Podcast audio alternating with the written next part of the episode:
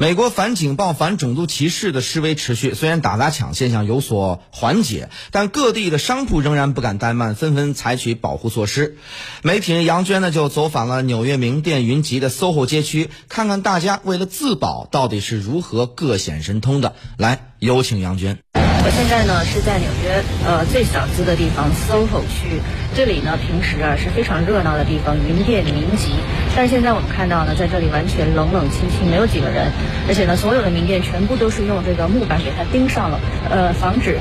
出现被打砸抢的这种状况。像有的名店，像我身后的这个路易威登呢，是用铁皮给钉上了，呃，希望能完全杜绝这样的情况。我刚才还看到另外一个店的门口挂上了美国超人，呃，可能他们也希望在这个时候，美国超人应该要出现了，来拯救这种已经快要失控的局面。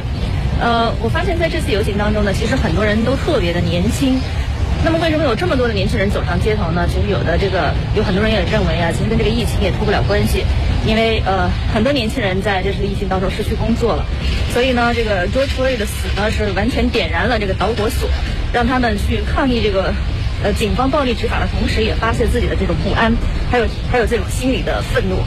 呃，当然了，当中也看到有些人就是趁火打劫，呃，去抢劫名店。刚才在这个 Swatch 店里面呢，看到这个整个被打碎了玻璃，呃，里面的手表也都是被抢掉了。